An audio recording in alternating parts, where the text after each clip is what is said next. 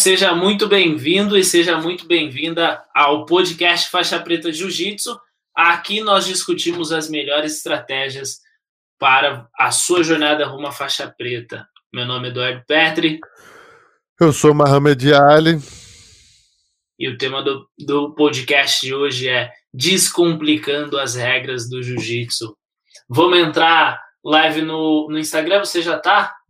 Tô live no Instagram já. Só preciso te convidar aqui. Cadê você? Live no, no Instagram, você já tá? Tô live no Instagram já. Pronto. Convidei. Convidar aqui. Cadê você? Vou divulgar os comentários. Gabi Garcia tá na área. Tamo junto, Gabi. Sei que você tá trabalhando aí, mas ficar com Deus. Bom te ver aqui no, no bagulho. Vou colocar aqui o título. Abaixa o volume aí, por favor. Baixei.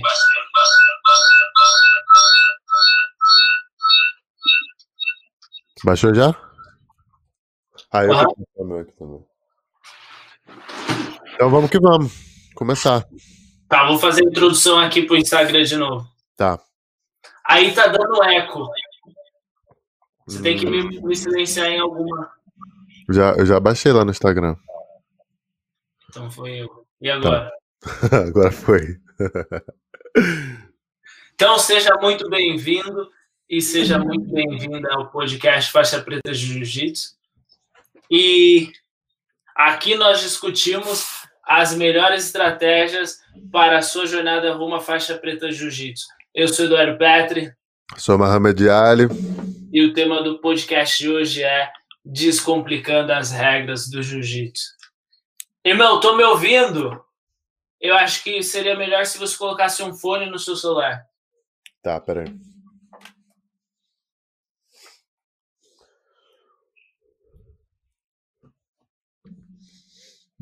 Agora vai melhorar.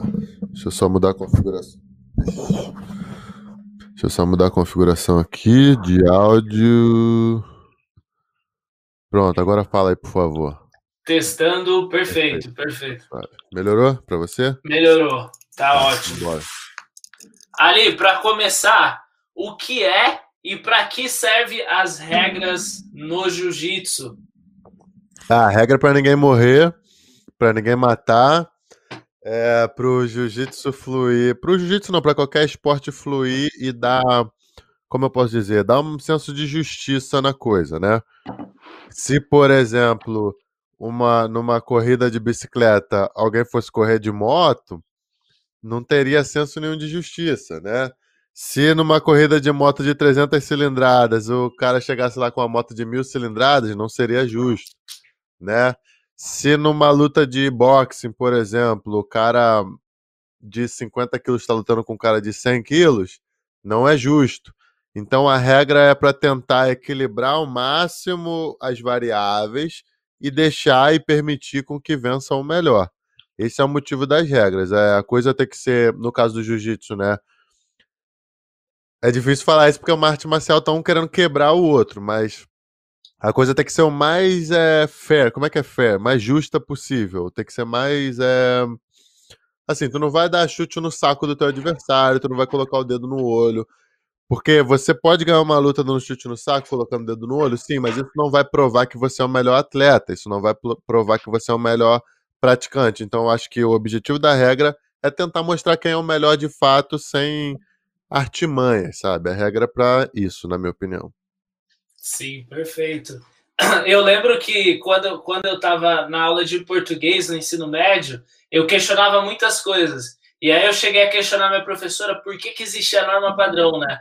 Porque eu, eu nunca conjuguei no pretérito imperfeito. Existe isso. A explicação dela, para mim, foi perfeita e se, e se encaixa nesse contexto, que é a seguinte: existe a norma padrão para que a gente saiba diferenciar o que é português e o que não é. Porque se alguém chega e fala, ah, isso aqui é jiu-jitsu, ou isso aqui é a língua portuguesa, você fala, não, peraí, não é, porque não está aqui dentro da norma padrão, né? No caso da regra. É até um fenômeno da língua portuguesa chamado neologismo, que é quando você inventa uma palavra. É tudo que é neo é novo, né? Aí você vai lá e pode inventar uma palavra. Quer ver um exemplo de palavra de neologismo? Não sei um exemplo de neologismo agora. Mas, tipo assim, é. é... Ah, tá.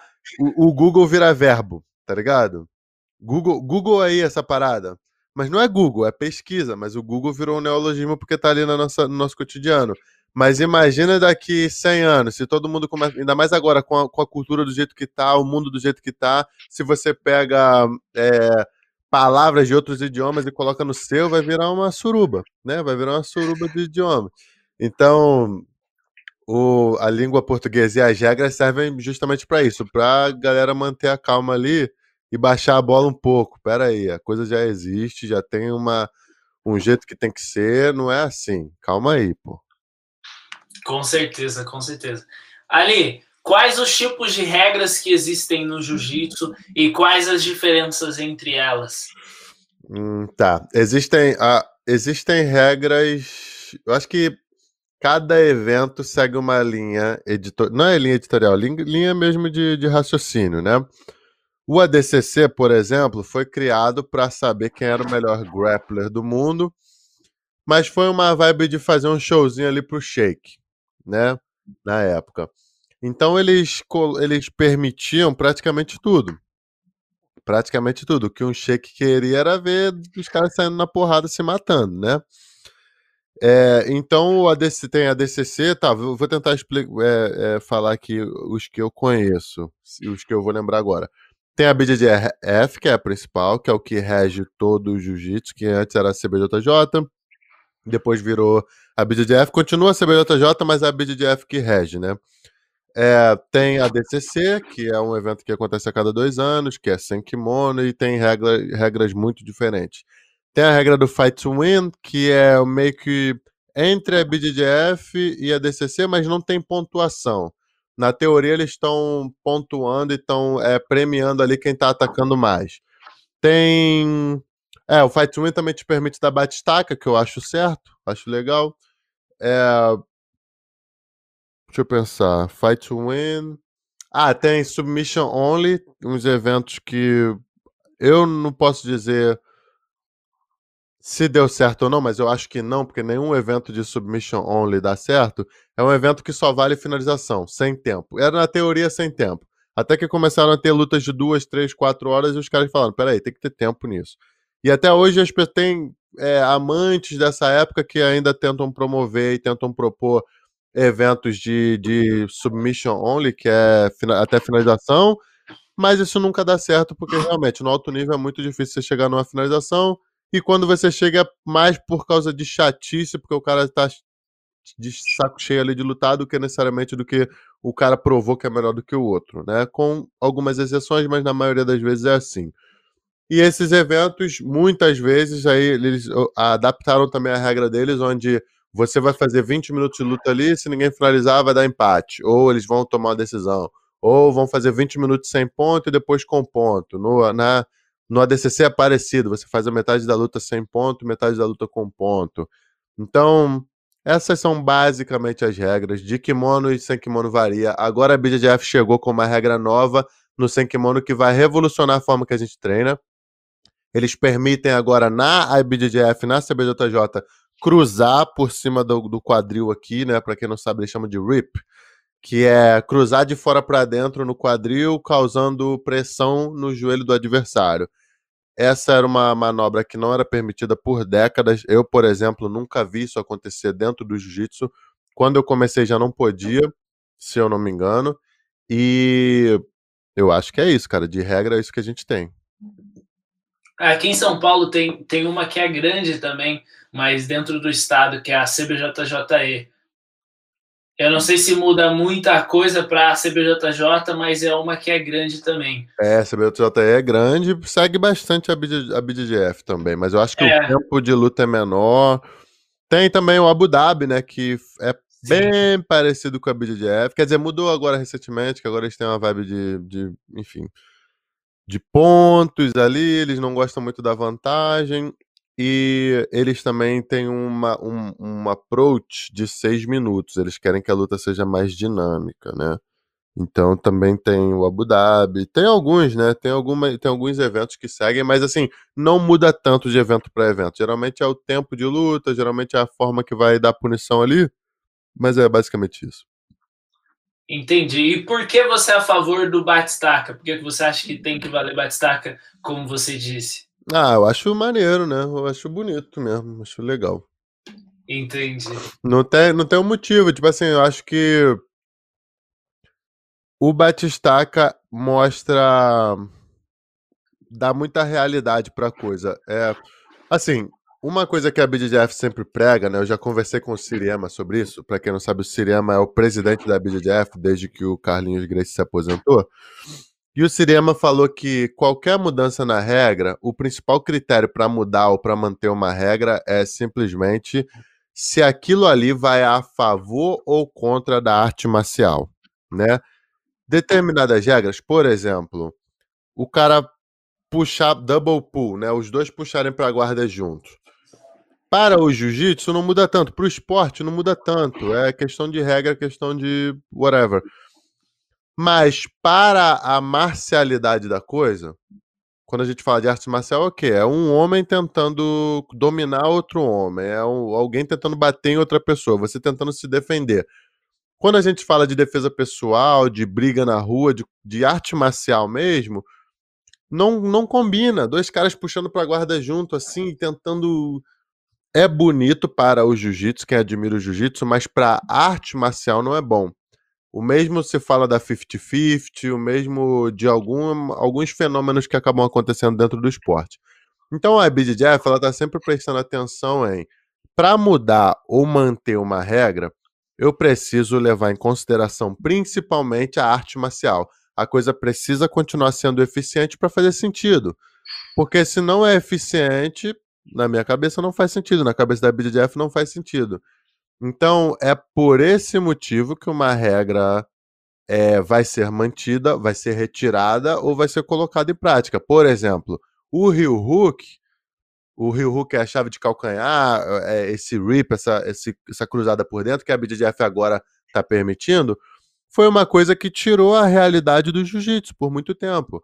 Atletas de jiu-jitsu foram lutar DCC e perderam para atletas muito inferiores tecnicamente, porque esses caras estavam treinando só chave de calcanhar, entendeu? Então o que aconteceu? A BJJF, para evitar a lesão, cortou essa, essa, essa parte do jiu-jitsu, né? Mas, beleza, vai evitar a lesão, mas a gente é atleta de jiu-jitsu. Então, o que, que é o jiu-jitsu? O jiu-jitsu é a arte marcial que quebra ossos, né? O jiu-jitsu é a arte marcial que te torna especialista em dominar o teu oponente, colocá-lo para dormir ou quebrar algum osso dele. E quando você, um atleta faixa preta, eu, né, um atleta faixa preta, campeão mundial, não sabe defender alguma chave, alguma torção, significa que a gente errou como arte marcial, a gente está deixando a desejar ali. Óbvio, se eu não sei defender um soco, dá para entender, porque o jiu-jitsu não é uma arte de soco chute, não é, não é contato dessa forma é mais uma vibe de cobra ali, né? De quebrando o cara, de dominando, de, de estrangulando.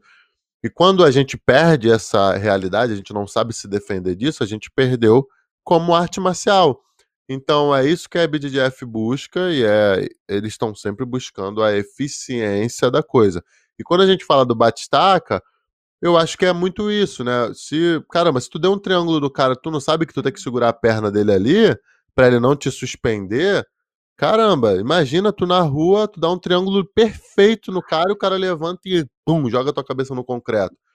Então eu penso que nós do jiu-jitsu temos que aprender a como lida com bate-staque. Se o cara levantar contigo, você tem que soltar, ou você tem que ganhar a perna dele, ou você tem que ter algum recurso para se defender, porque aquilo ali foge da realidade. A primeira coisa que um cara vai fazer se você dá um triângulo nele na rua é ele te levantar, se ele tiver força para isso, obviamente, te levantar e quebrar teu pescoço, causar um traumatismo craniano, te matar. E eu não quero que isso aconteça com você, que é meu amigo. Não quero que isso aconteça comigo, que sou meu amigo. Não quero que isso aconteça com Dodô, que é meu padrasto, está treinando há dois meses. Não quero que isso aconteça com ninguém que eu conheço do jiu-jitsu. Porque eu não quero ligar a televisão aqui no Jornal Nacional e falar: lutador de jiu-jitsu tentou dar um triângulo num bêbado, num cracudo na rua, e o cara deu um bate-staca nele e ele morreu. Não é isso que eu espero do meu jiu-jitsu, sabe? Então, por isso que eu sou a favor do Batistaca. Entendi. Irmão, eu queria a, a sua visão, né? Você entendendo você como faixa preta, campeão mundial, com uma visão, visão muito mais aguçada sobre algo que eu não tinha trazido luz ainda. Que é o seguinte, muitas vezes treinando, eu tô muito antenado em sou faixa azul e tô rolando aqui com faixa roxa. Logo, eu não espero leg lock, eu não espero chave americana de pé. Até rolando com faixa marrom e preto eu também não espero. E quando eles aplicam, eu me vejo no direito de ah, ele pegou porque é leg, porque é americana, ou de repente de mostrar um desgosto pelo que ele fez, entendeu? E não ligar de não saber defender aquilo, porque ah, quando eu chegar na marrom eu vou treinar. O que, que você acha dessa mentalidade, dessa postura? Eu acho bom e ruim, irmão. É, aquele, é, aquela, é aquele dilema eterno que a gente vive, que é o seguinte: arte marcial ou esporte? O que, que a gente está fazendo aqui todo dia? A gente está a gente está praticando simplesmente uma arte marcial. E aí, quando a gente fala de arte marcial, a gente precisa cobrar determinadas coisas do praticante. E quando você cobra muito arte marcial, você vai perder aluno, você vai perder dinheiro. E ninguém quer isso.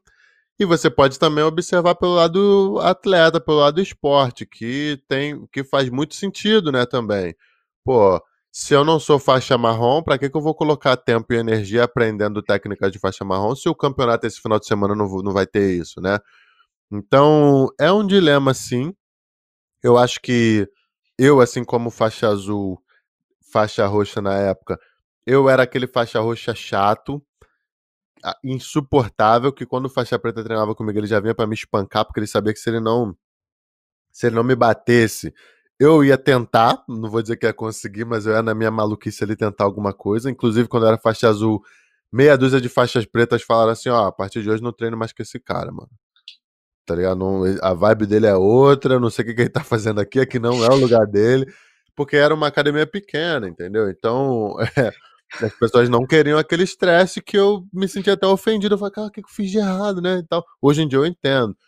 Então, eu acho que não tem errado. Se você está se preparando para um campeonato, acho que você realmente não tem que estar tá aprendendo americana de pé.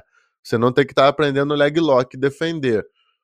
Mas ainda assim é uma arte marcial e amanhã você vai estar tá nessa, nessa sinuca de bico que é a faixa marrom e faixa preta. Então eu não sei, eu acho que não tem certo, não tem errado. Eu acho que sim, o faixa marrom, faixa preta tem que ter um bom senso também. Eu vou dar um exemplo. E essa história é curiosa, né? Uma vez eu tava dando um seminário na Espanha, cara, nas Ilhas Canárias, né? E, cara, tive, um, tive uma semana irada. Pô, eu tava, eu tava o quê? Uma semana na Espanha já, mas eu fui em vários, vários lugares ali da Espanha, várias ilhas ali da Espanha e tal. E o, um dos últimos seminários que eu fui dar foi na academia do meu amigo Gil Catarino, né, nas Ilhas Canárias. Aí o que aconteceu? Eu dei o seminário, eu gosto muito de treinar. Então, quando eu dou seminário, eu geralmente falo assim: vejo quantas pessoas tem. Se tiver 30, 35 pessoas, eu falo, ah, vou treinar com todo mundo, né? E nesse dia tinha mais ou menos isso aí, 35 pessoas. Eu falei, ah, vou treinar com todo mundo. Começo com faixa preta aqui, vou descendo. Se finalizar, sai. Se eu finalizar ou se você me finalizar, você sai, eu continuo ali. Ou, o que eu hoje em dia acho mais justo, todo mundo rola, mano. Todo mundo, vocês rolam aí, eu rolo aqui, beleza. Se conseguir rolar, beleza. Mas quando tem menos de 40 pessoas assim, eu geralmente falo assim: ah, dá pra rolar com todo mundo, né? Tal. Se eu não tiver. Enfim. E comecei, cara. Comecei faixa preta, professor e tal, tal. Fui treinando faixa marrom, faixa roxa. Geralmente, quando tu chega na faixa roxa ali, faixa azul, tu começa a cansar. Cara, eu sou um ser humano, mesmo que meu nível técnico e físico seja um pouquinho acima das pessoas, eu ainda assim sou um ser humano. Então, quando tu chega na faixa roxa ali, azul, tu vai cansando. É natural. E fica até mais legal, porque o cara que é faixa azul, ele não é tão bom assim, mas ele consegue dar um treino legal comigo. E, cara, faixa roxa, faixa azul, faixa branca. O último cara da academia. O último cara da academia. Comecei a treinar com ele. Primeira coisa que ele fez, irmão, foi envolver meu pé, deitou assim, deu uma americana no meu pé. Eu puxei pra guarda dele assim, né? Pô, faixa branca, né? Vou de boa. Irmão, o cara foi no meu pé e uau! Arrochou nisso que arrochou, né? Sabe quando tu dá uma olhadinha assim para ver, né? Irmão, todo mundo olhando. Todo mundo olhando. E eu, ninguém treinando. Tipo assim, todo mundo só olhando. E eu pensei, né? Algumas opções. rápido, assim, meio segundo tu pensa algumas opções. Eu falei, eu posso no pé dele arrancar, né? Não sei qual será a consequência. eu posso bater aqui, né? Posso bater aqui para não me machucar. Segue a vida. Eu posso resistir, correr o risco de estalar meu pé e, porra, ficar mancando o resto da minha viagem. Ia sair dali, ia pra Itália, ainda tinha alguns seminários na Europa. E aí fiquei por meio segundo ali pensando qual seria a minha opção. Por via das dúvidas, por via das dúvidas, eu agarrei o pé dele. Irmão, eu agarrei o pé desse faixa branca, ele no meu e eu no dele, né? Mas eu sei a, o ângulo, eu sei a mãe, eu, eu sei colocar coisa pra doer, né? Ele tava fazendo força ali, mas eu sei colocar coisa, né? Peguei o pé desse faixa branca, desse abençoado, fui entortando, entortando, entortando. Falei assim: daqui para frente, se eu entortar mais, eu sei que vai estar lá. Pensei comigo, né? Olhei para a cara dele. Quando eu olhei para ele assim, ele soltou o meu, ele soltou o meu pé e ficou me olhando com a cara de desafio, assim, tipo assim, quebra, tá ligado? O moleque era ruim, irmão. O moleque era o satanás. Aí eu. Aí de novo, né? Aí para assim, aí vem aquelas. Aquela é, é, raiz quadrada, né? Um monte, de, um monte de, de, de código assim. Aí eu pensei, agora eu tenho algumas opções também. Eu quebro o pé desse amaldiçoado, porque ele mereceu agora, né? Mereceu. Eu posso soltar seu o bom moço aqui, soltar e ficar com raiva o dia todo. Eu, eu sabia que eu ia ficar com raiva o dia todo se eu soltasse aquele pé ali. Eu posso soltar e ficar com raiva o dia todo. Eu posso continuar segurando aqui até o tempo passar. E todo mundo vai ver que, porra, realmente eu, eu tive a, a condição de, de, quebrar, né? E o cara, porra, não foi. É... Não teve a humildade ali, né? Pra, pô, bater e tal. Enfim. E, irmão, eu decidi soltar o pé do cara. Decidi soltar o pé dele. Mas quando, antes de eu soltar, sabe, eu tomei a decisão, o comando não tinha nem chegado na minha mão ainda. Eu mandei do cérebro pra mão, mas quando eu mandei pra mão, eu fiquei puto comigo já. Eu, cara, mas por que que eu soltei? Eu fiquei, eu fiquei puto comigo. Não é, não tem que soltar. E, e, cara, fiquei com raiva de mim. Então, quando eu soltei, ele já virou eu, eu aliviei nas pernas também, ele virou, nesse que ele virou, eu falei, irmão, não tem que soltar. Fui de novo, né? Fui de novo. Falei, ah, mano, se quebrar, quebrou, não, não quero saber, né? Muito abusado também. Aí peguei nisso que eu peguei, ele sentiu a energia e já bateu rápido, né? Ele sentiu que é. Mas resumindo, eu poderia ter feito uma merda ali, né? Tipo, poderia ter quebrado um pé de um cara faixa branca que não não tinha muita noção, sabe? Então, mas também, por, se o cara não tem noção, por que, que ele atacou o meu? Né? E aí a gente volta para a arte marcial da coisa, né? O lado do esporte, beleza, ele atacou, defendi, tal, tal, beleza. Agora, o lado, o lado arte marcial da coisa. Primeiro, eu sou faixa preta, eu tenho que dar exemplo. Eu sou faixa preta, eu tenho que dar exemplo. Eu sou mais experiente, eu, eu tô ali na posição de líder, eu tô dando o seminário ali pro cara. O cara pra, pagou pra ir num seminário meu e eu vou quebrar o pé do cara. Então aí tu volta pro lado da arte marcial da coisa. Aí tu vira também no lado dele, assim. Por que que esse cara faixa branca atacou meu pé? Será que ele sabia da regra? Será que não sabia? Se não sabia, tá errado, era para saber. E se não soubesse, não era pra ele estar tá treinando, não era pra ele estar tá rolando ali. Um. Dois. O professor desse cara, por que, que o professor desse cara não, não deu um esporro, não parou o treino ali? Eu, como professor, pararia o treino. Falaria, não, não, não, Pô, desculpa, eu pediria desculpa para o professor primeiro. Desculpa, ele não sabe a regra. Ia mandar parar e ia, ia pedir para voltar, né? Eu, se fosse professor. E aí eu pensei, caramba, se esse professor não educou esse cara, eu não é culpa minha. Se eu quebrar o pé dele, é culpa do professor dele, né? Porque eu não sou obrigado a, a ter paciência para um cara que atacou meu pé e não sabe defender o dele. Ou não, não quis bater, simplesmente, né? Então são muitas é, é, decisões políticas e, e, e, de ética e de conduta que tu tem que tomar ali que são difíceis, né?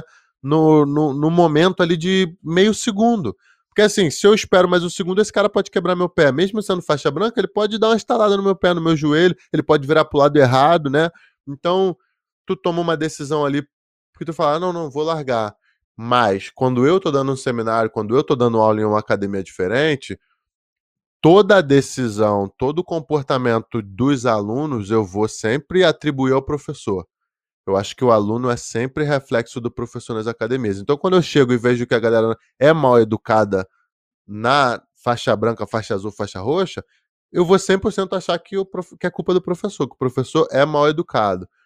Então, é complicado atacar pé de mais graduado e atacar pé de menos graduado, mas eu acho que tem que ter uma, um, um, você pode atacar. Se tu é graduado, tu ataca. Deixa o cara defender, dá um tempo pro cara reagir e tal. E aí, aos poucos, ele vai se adaptando. Eu acho que a função do faixa preta é justamente introduzir a pessoa, apresentar a pessoa a esse mundo, que vai estar tá ali já já para esse cara.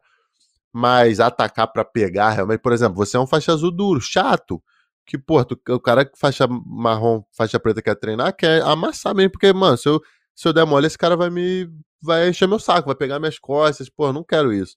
Então o cara vai treinar contigo para valer. Mas esse cara vai te dar uma chave de pé para valer, isso também é, é, é, é complicado, entendeu? Então é difícil. Toda decisão tu tem que tomar em um segundo é difícil, é complicado, mas é isso.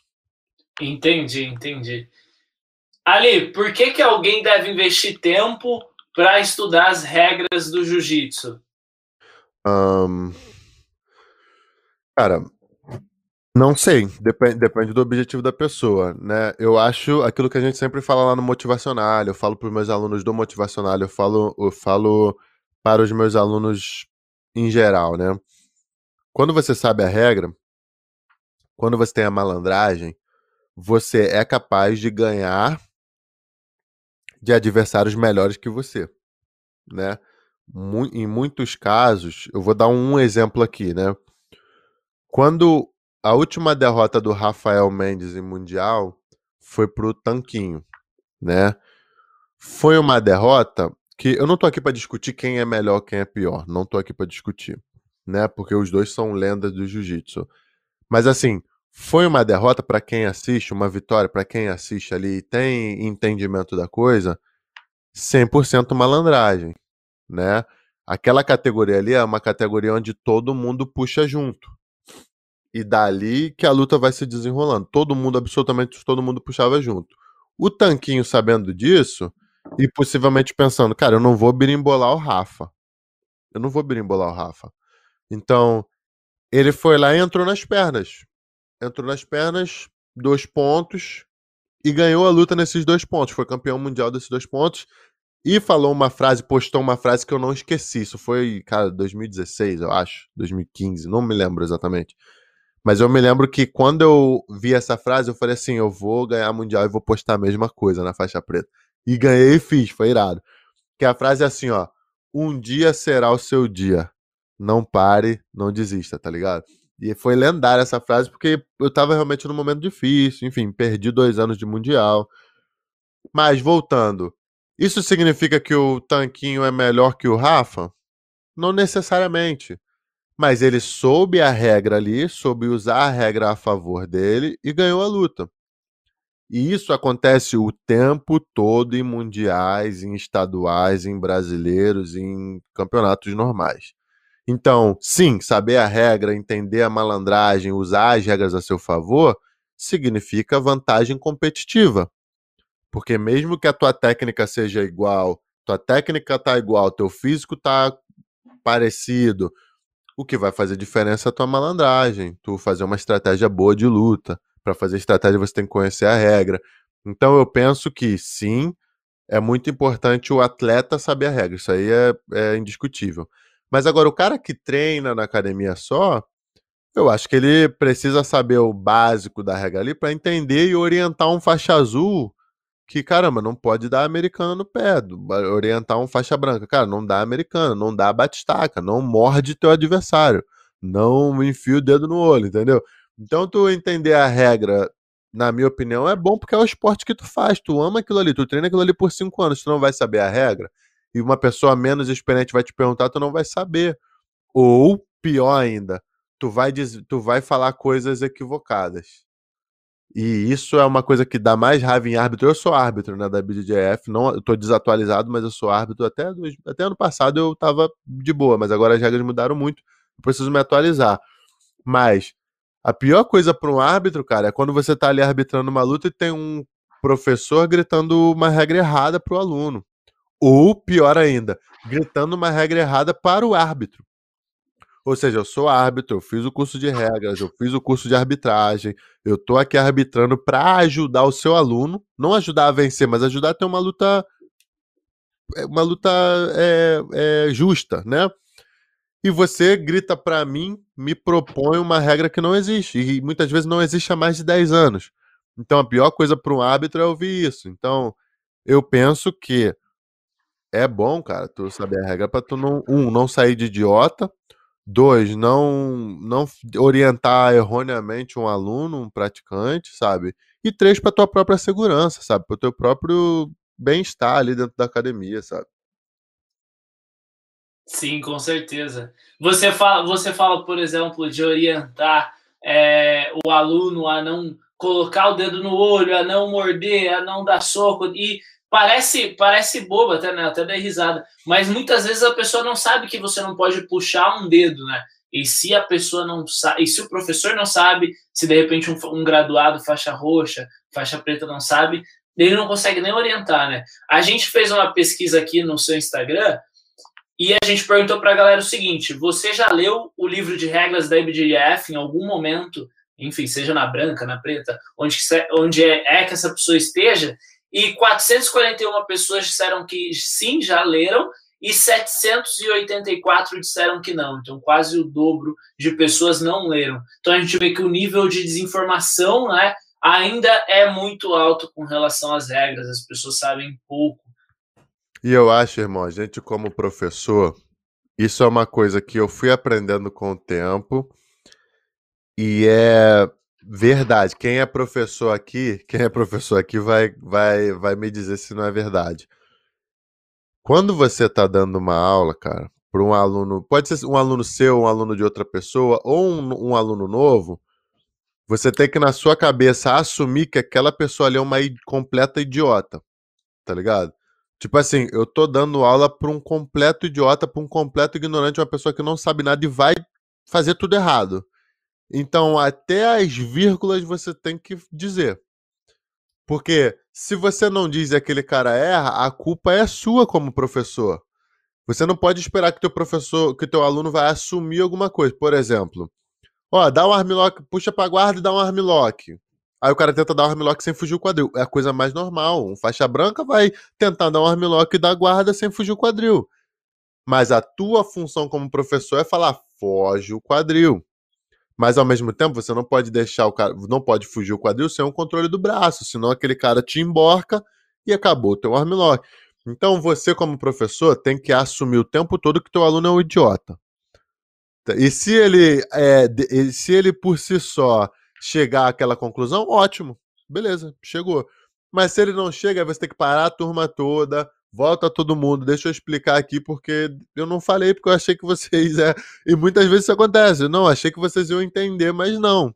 E a culpa é do professor. O aluno tem que fazer o que o professor manda, e o professor tem que orientar. Por isso que é tão difícil um atleta é, bom, um atleta gabaritado, ele ter essa noção e saber dar uma aula.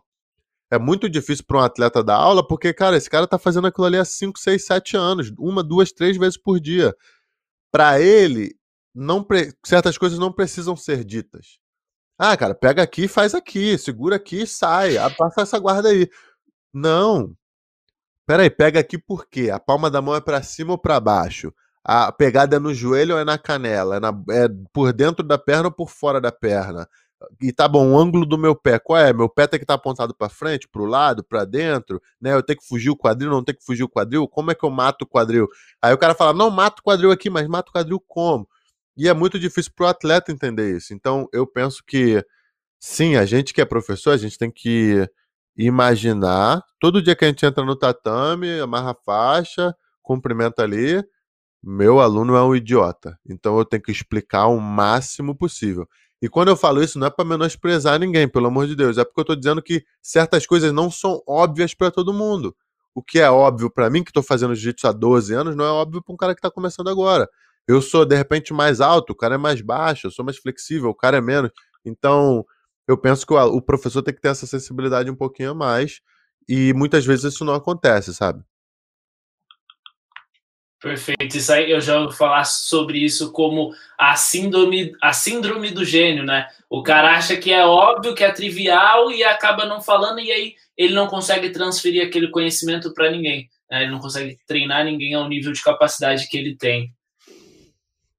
E ali, por onde uma pessoa deve começar para entender as regras do jiu-jitsu?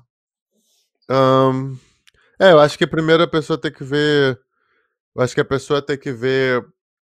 Como eu posso dizer? Tem que ver primeiro o que não pode fazer, né? Ah, o que, que um faixa branca não pode fazer? O que, que um faixa azul não deve fazer? O que, que é apropriado, o que, que não é. O que, que é inapropriado? E aí você começa a fazer isso. E observar muito também, né? Muitas vezes tu tá na parede ali, descansando, bebendo tua água, fazendo alguma coisa e tem gente treinando, você precisa olhar e. Peraí, que, que essas pessoas estão fazendo? Por que estão fazendo isso? Por que, que entra no tatame toda vez e cumprimenta o tatame? Por quê? Ou se muitas vezes você não sabe, você copia ali, mas aí você pensa, tá bom, tô copiando por quê? Aí um dia, mesmo que seja uma coisa que você já faça, você vai entender o porquê, sabe? Então eu penso que não é, é a função do faixa branca é não querer inventar nada. Chega na academia e não inventa. Pega uma pessoa que você admira dentro do tatame, e só faz o que aquela pessoa faz, né? E por isso que é importante os atletas terem uma conduta exemplar, sabe? Se você é atleta, tá ali na academia, mesmo que você não seja um faixa preta, vai ter gente que te olha e te copia e quer ser igual a você e então você, as pessoas, eu penso que as pessoas têm que ter uma certa postura ali, uma certa conduta ali, porque o faixa branca vai reproduzir. E é assim que você cria uma, um, um, senso de, como a gente falou no começo, né? Não dá para tu chegar agora em 2021 e querer mudar o idioma que você fala. Não, você tem que seguir aquela cartilha ali.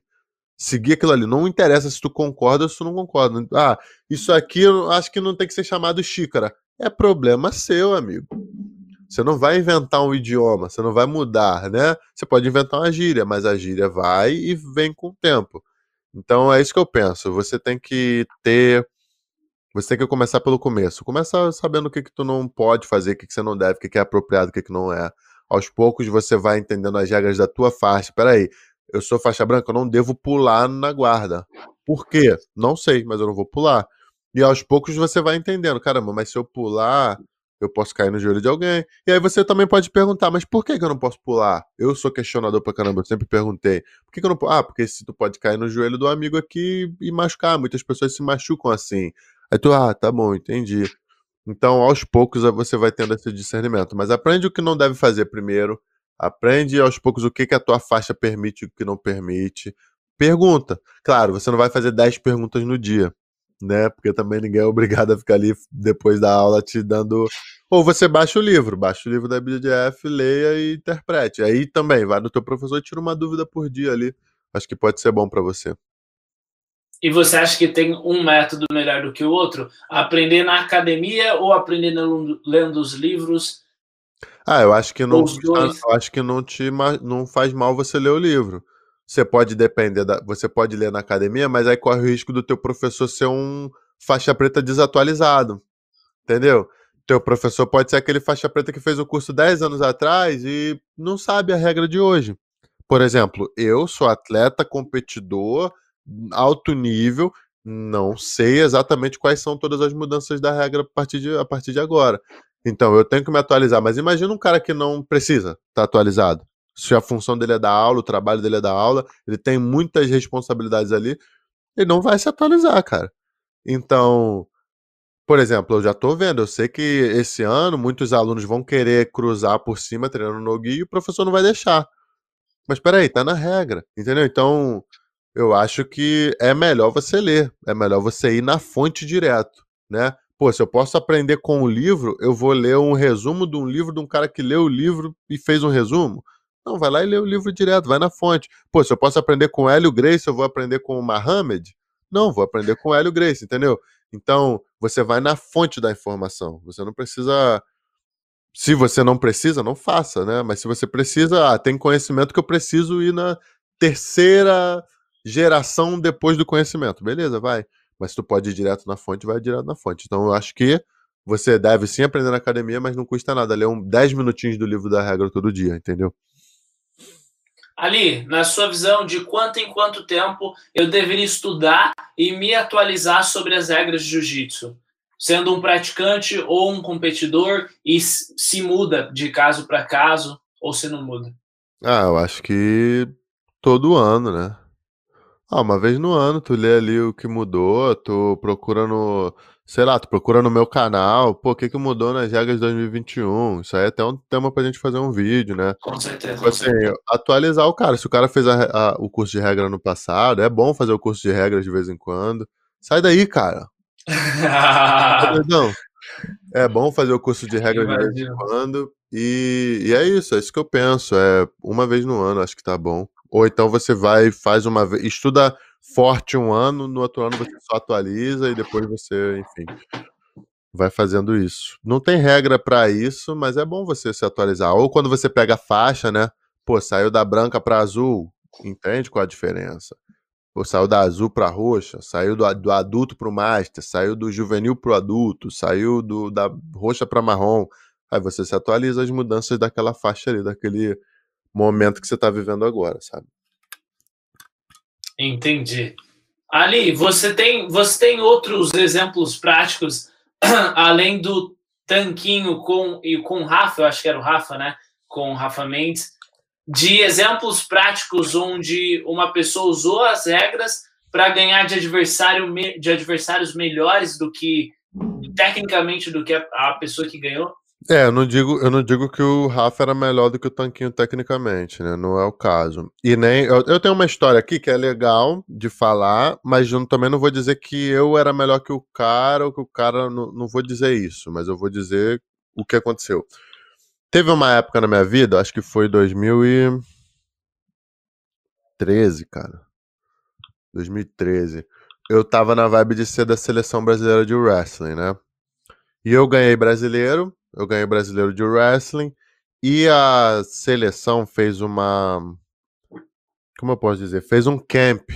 Fez um camp de dois meses, se eu não me engano, um mês e meio, onde a gente ficou confinado dentro da Marinha, lá no, lá no Rio de Janeiro. Todos os atletas do Brasil todo, os tops de cada categoria, foram e ficaram juntos, morando juntos, treinando juntos, comendo juntos, fazendo tudo junto ali para esse campeonato. Né? A gente só era liberado no final de semana. Inclusive, até problema meu na época do jiu-jitsu e tal. Aí eu, eu queria participar dessa experiência porque quem fosse selecionado viajaria para os Jogos Pan, né? Que seria, se eu não me engano, na época no México ou no Paraguai, não me lembro. E eu tava nessa vibe, pô, quero viajar porque a Bolsa Atleta Internacional é melhor do que a nacional e tal. Quero também viver essa experiência do wrestling e fiquei treinando muito wrestling, né? Fiquei treinando muito wrestling. E no final das contas, os caras não me escalaram pra, pra viagem. Eu fiquei puto. Falei assim: como assim? Ganhei o, ganhei o campeonato. Tá me vendo aí, né, irmão? Tô, tô. Ah, tá. Meu, meu, meu. Coisa tinha parado aqui. Eu falei, caramba, ganhei a viagem. Quer dizer, ganhei o brasileiro. Sou, na teoria, o primeiro do ranking na minha categoria por que, que não vão me mandar? Foi até aí que eu me aposentei do wrestling, né? Nunca mais quis saber do wrestling, porque eu fiquei puto. Fiquei, pô, fiquei um mês aqui treinando, os caras não me mandaram, questões políticas, ou não, de repente eu não merecia mesmo, sei lá. Fiquei puto e não, não quis mais saber de wrestling. Daí eu fui lutar um campeonato de jiu-jitsu, logo em seguida. Ou seja, eu tava diariamente praticando aquelas regras do wrestling ali, e no wrestling, se o cara pega, se o cara vai para tuas costas, tudo que tu precisa fazer é não encostar o joelho no chão que tu ganha, né? Que tu ganha não, que o cara não pontua, depois para e volta. E eu me lembro que eu fui lutar com o Isaac Baiense, faixa roxa, cara. Um absoluto. E o Isaac entrou na minha, me deu um arm drag, ou entrou na minha perna e foi pro clinch. E eu fiquei ali na, naquela posição me defendendo. Eu acho que a luta acabou, cara. E, e o Isaac ganhou dois pontos ou ganhou uma vantagem. E a luta acabou nisso, né? Ou eu. Eu, eu não me lembro da, do desfecho da luta, mas eu me lembro bem de ficar puto assim, caralho, por que que. Por que, que eu não me atualizei da regra? Ou, caralho, não me, não me liguei, confundi as regras. E o mesmo aconteceu no wrestling. Quando eu fui lutar o wrestling, fui lutar com um cara chamado Henrique KLB, que eventualmente ele até lutou o UFC, esse cara, tá, amigo meu, né? Até pegou minha irmã, safado. Enfim. é, ele, ele eu fui lutar wrestling com ele, irmão, e puxei pra guarda, fiquei tentando raspar de gancho. E o cara foi fazendo ponto pra caramba e eu perdi a luta, né? Ou seja, o cara, enfim, nem vou ficar entrando muito nesse mérito.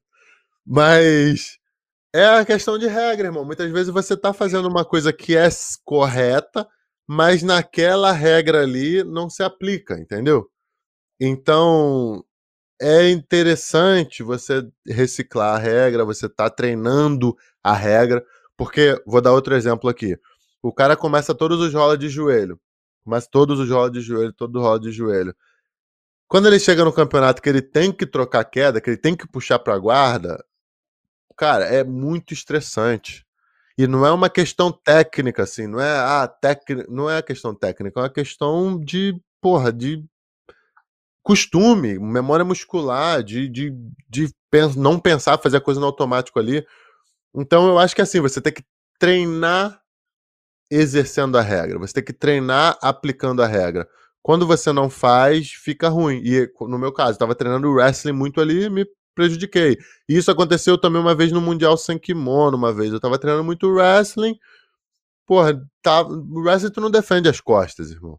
Conclusão, fui entrar nas pernas do cara, o cara fez um scramble, um caiu nas minhas costas. Eu falei, caramba, eu tava pensando wrestling, não jiu-jitsu, entendeu? Então isso acontece o tempo todo, cara. Saquei, saquei. Ali, quais são os efeitos colaterais que estudar as regras do jiu-jitsu gera nenhum praticante de jiu-jitsu? No dia a dia de treino ou na competição? Efeitos positivos ou negativos? Ambos. Tá. O negativo é que você fica condicionado a jiu-jitsu. Por exemplo, quando eu lutei com o Mike Mussomessi ali, no europeu, eu tava estressado porque, caramba, eu vou lutar com um cara que é muito duro de jiu-jitsu, muito duro de jiu-jitsu, mas é 40 quilos mais leve que eu, né? E tá todo mundo esperando eu me fuder aqui, né? Normal, o cara, tipo, ah, vamos ver esse magrinho batendo nesse grandão aí, pô, vamos ver. Tá todo mundo esperando. É, tá todo mundo quer isso. Todo mundo, até eu quero isso, né? Então, quando eu fui lutar com ele, eu falei assim, cara, esse cara não vai tentar me quedar. Eu sei. Então, deixa eu puxar, eu vou puxar junto e vou ganhar uma vantagem. E também quedar, esse cara eu não vou conseguir, não tem essa velocidade para chegar, não. O cara tem uma perninha de 50 centímetros, irmão. 50 centímetros do, da, do pé até o quadril. Não dá para eu chegar lá, né? Então, eu falei, não, não tem como, eu vou puxar junto. Puxei junto e no final das contas ganhei a luta com aquela vantagem ali. Isso é bom para mim? É bom para mim. Mas digamos que o Mike Mussomessi esteja mexendo com a minha mulher na rua para me bater, né? Eu não vou puxar junto o Mike Mussomessi, entendeu? Na rua. Ah, mexeu com a minha mulher, vou, pum, puxei pra guarda. Não, não vou fazer isso, né? É... E possivelmente, se o Mike Mussomessi mexer com a minha mulher, eu possivelmente vou ficar quieto, porque com certeza esse cara tá armado, ele não vai em sã consciência. Então, assim, o negativo é que se você fica pensando muito em regra, regra, regra, regra, regra, regra, regra, você não está pensando na tua técnica, você não está pensando em evoluir, você está sempre buscando uma artimanha para ganhar na regra, que é ruim. Por exemplo, eu vejo muitos atletas que na faixa roxa são muito brabos, são muito competitivos, ganham tudo, mas eles ficam sempre ali ganhando na regra. Não necessariamente tentando impor o jiu-jitsu e, enfim, fazer a coisa acontecer. E aí, no longo prazo, eles acabam não evoluindo tanto. Então eu penso isso. Se você ficar muito focado em regra, regra, regra, regra, regra, no longo prazo você não vai evoluir tanto. Pensa no jiu-jitsu, pensa em progredir nas posições, sabe? Na minha opinião. Mas agora, se você se você também não pensa na regra, você vai perder para adversários piores que você, porque você não teve a malandragem, você não sabia que se a pessoa te se você encaixa uma finalização e sai do tatame, são dois pontos, né? Então tem muita coisa assim que tu vai se salvar por causa das regras, muitas situações você vai se prejudicar por causa das regras, mas você tem que saber por que, que aquilo ali tá acontecendo e fazer a tua parte, sabe? Com certeza, muito bem colocado, irmão. Eu vejo claramente que, por exemplo, quando o cara tá no clinch ali, né? De repente o cara saiu de baixo, subiu e foi pro clinch. Só de não colocar o joelho no chão, até onde eu li, não, não, se o cara deixar o joelho fora do chão, não é ponto, né? É então, de repente, é, não é, não é, não, não vai ganhar os dois pontos ali. E, pô, é detalhe, né? Detalhe que se tiver ligado, eu mesmo uma vez eu lutei com um cara da Almeida que claramente eu era muito melhor do que ele. Peguei as costas, chamei, peguei as costas. Tava ali indo finalizar, ele saiu. Aí ele saiu, tava na transição, voltou em pé. Voltou em pé, eu chamei de novo, ele pegou meu pé na botinha e é um ponto fraco meu. Aí, pum, já era, bati, ganhou a luta. Mas ele ganhou por quê? Porque quando eu tava na boa, ele foi malandro ali, tá ligado? Perfeito. Então eu vejo que que as, esse foi, foi um momento que eu vi também que as regras ajudaram ele, né? Muito, muito, muito, muito, muito. Teve uma vez que eu lutei com um cara também, que foi isso, irmão. Eu, o cara pesadão, gordão assim. Eu me lembro que, porra, peguei um, peguei um, um ônibus meia-noite no Rio para chegar às sete e meia da manhã em São Paulo. Fui direto lá pro ginásio Barueri, né? Bebendo só refrigerante para encher a barriga. Minto, comi também um cachorro quente na, na estação. Pô, fiz luta pra caramba, irmão. Fui fazer uma semi, eu acho, uma final, São Paulo Open, não lembro qual era o campeonato.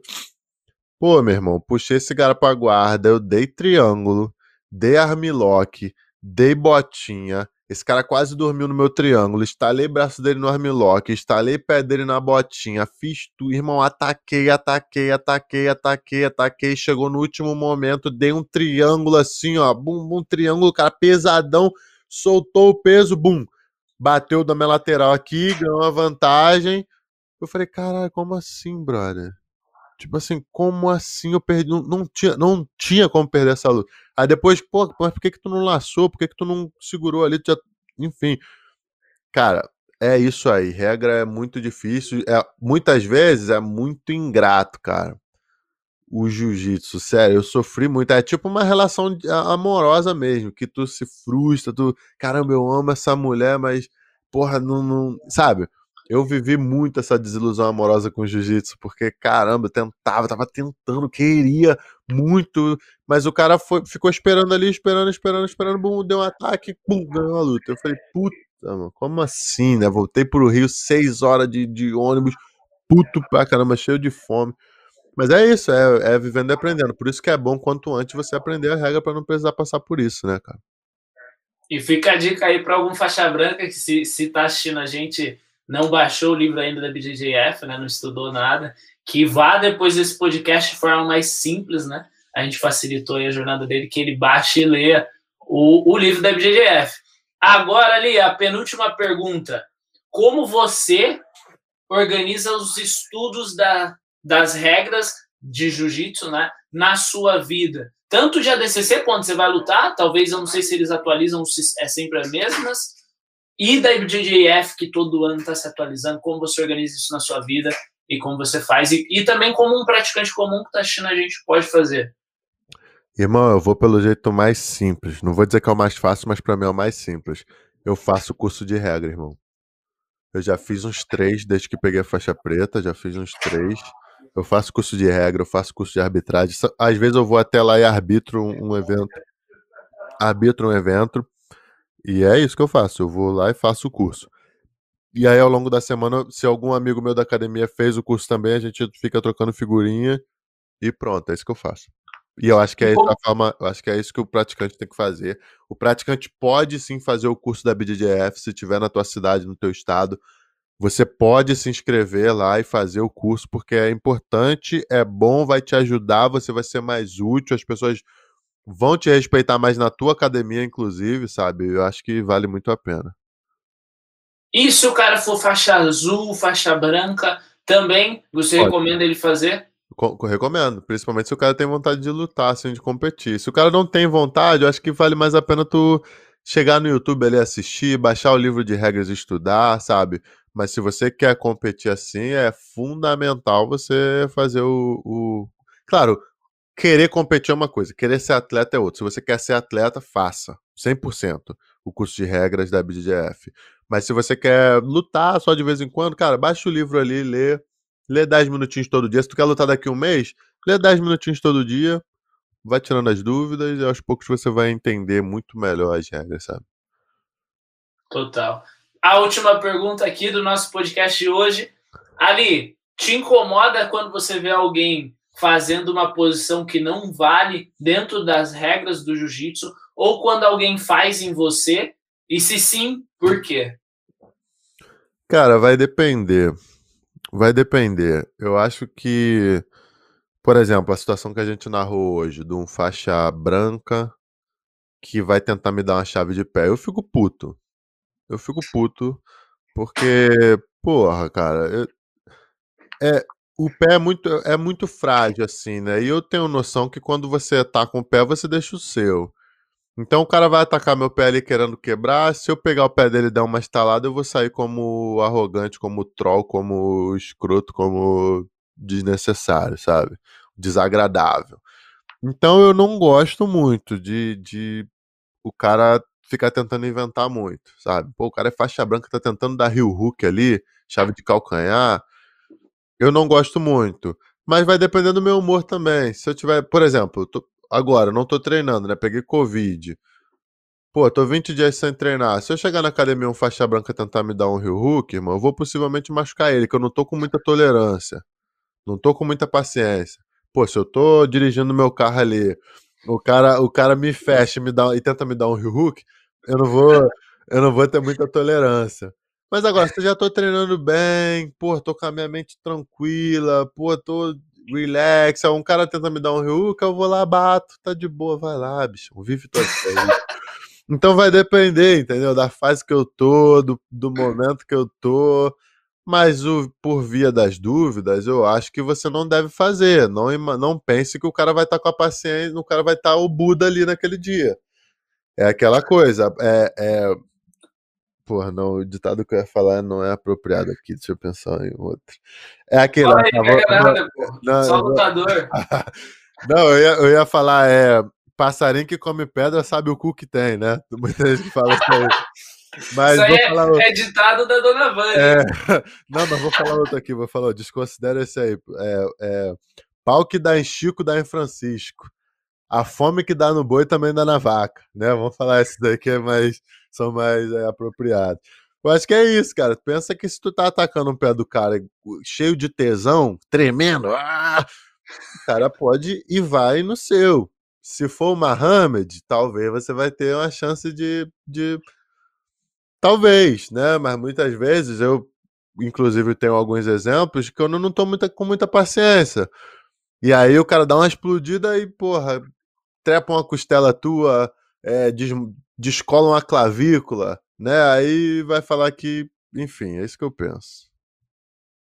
Total, Ali. Esse foi o episódio de hoje. Tem alguma consideração final para fazer? Não, só agradecer, agradecer aí o segundo episódio, agradecer ao Petri, agradecer as pessoas que assistiram, agradecer todo mundo e tamo junto.